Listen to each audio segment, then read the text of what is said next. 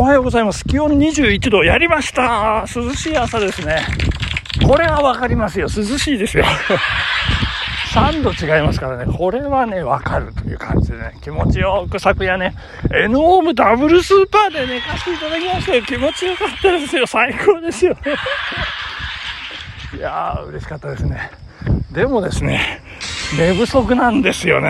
いやー、大変でございます。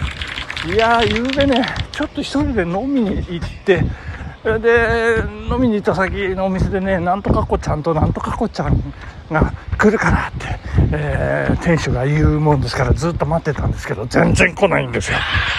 で、もうそこで1時間、2時間後ろ倒しですね、予定がね、ずれてしまいました。で、家に帰って、まあいろいろ、まあ帰る途中でもいろいろ用事があったんですけど、家に帰って、で、そしたら、妻から電話がかかってきましてですね、あの、お話をしていて、そう、すごく盛り上がってしまいましてですね。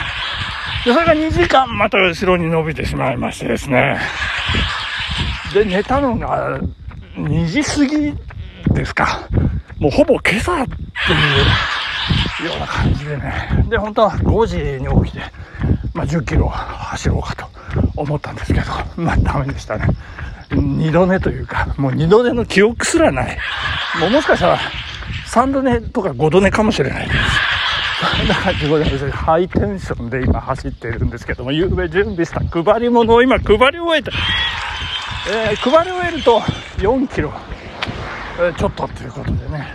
まあ、まあ、あと1キロか2キロか時間の許す限り頑張って走っていこうという、そんなところでございますね。慌ただしいです。もう秋に入ってね、一気にこう、鶴瓶落としのようにね、えー、鶴瓶落としって、何でしたっけね？なんか日が暮れるのが早くなる？あ、じゃあ合ってるじゃないですか。秋じゃないですか。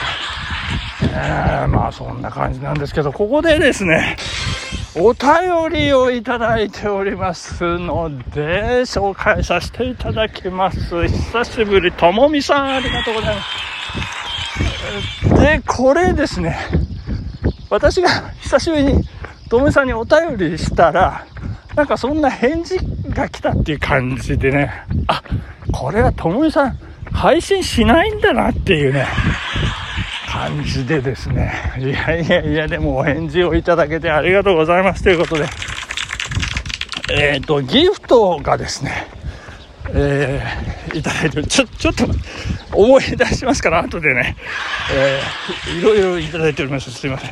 えー、それでは、あの、拝読いたしますね。えー、っとですね、マチューさん、お久しぶりです。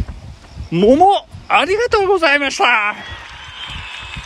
あ私ね、桃を送ったんですよ。こう秋のこうフルーツがどうのっていうね、ラジオトークのね、えっ、と、ギフトが充実しました季節ものですみたいな感じのがあったもんですからね。いや、これが、ともめさんに桃を送った私。えー、柿も好きですが、桃も大好物です。そうなんですね。私、桃はあんまり好きじゃないんですね。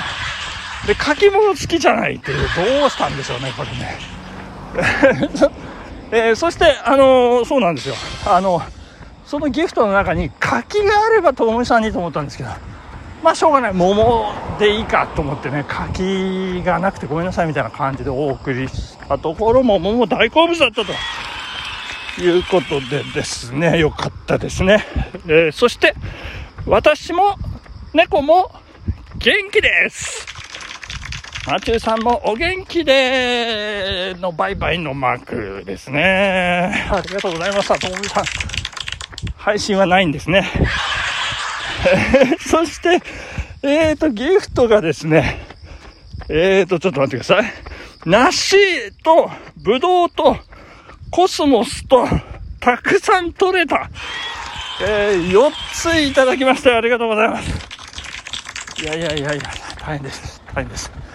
いや、えっ、ー、と、そんな、ことでございました？アバタらしい昨日なんですが、昨日ですね、えー、会社の、えっ、ー、と、出版基金だより第22号というのが、あの、一人一人配布されましてですね、これが何ですか、いわゆる厚生年金っていうね、あの、会社で加入してる、えー、基金の、そこで作られてる、こう、なん、なんでしょうね、こう、タブロイド版のこうね、タブロイド版じゃないな、ちっちゃいタイプのね、えー、まあ、機関紙なんですけども、発行元、2023年8月、発行元出版企業年金基金というところでございましてですね、えっ、ー、と、神田神保町一丁目にありますね。さすがですね。えー、本の聖地というかね、メッカ、メッカっていうとちょっとなんかね、宗教的に差し障りがあるような感じなんですけれども、えー、あ、ちょっと待ってくださいね、これね。なんかリンゴ畑のところに なんかちょっと待ってください。これ写真撮りましてね。この箱絵張り紙がね、すごいですよね、なんかね。網を破いた時は警察に連絡する。すごいですね。で、破いたの、破っていうところにね、ルビが振ってあるんですよね。どう、すごいですね。いや、まずちょっと、え何の話でしたっけ、今ね。えっ、ー、と、出版基金頼りの話ですよ。で、なんでこのね、出版基金頼りをここで材料にしようかと思ったのかと言いますとですね、これがね、大変ですね。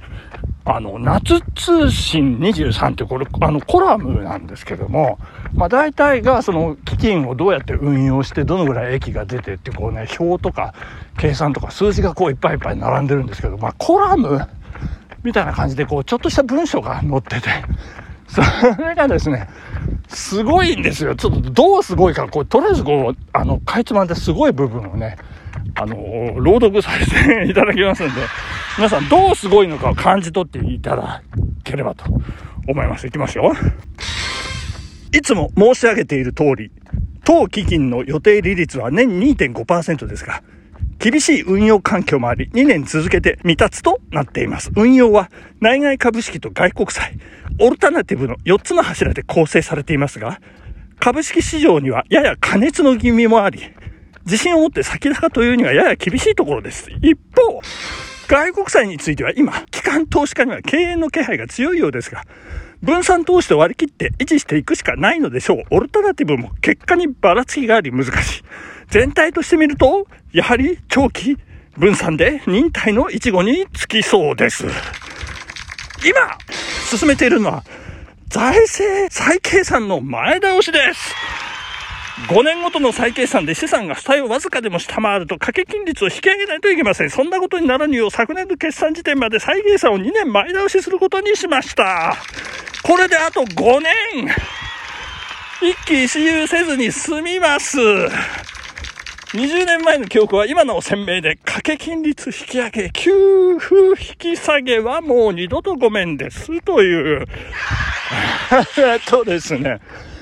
これ日本語で言ってくださいっていう。まあ日本語なんでしょうけどね。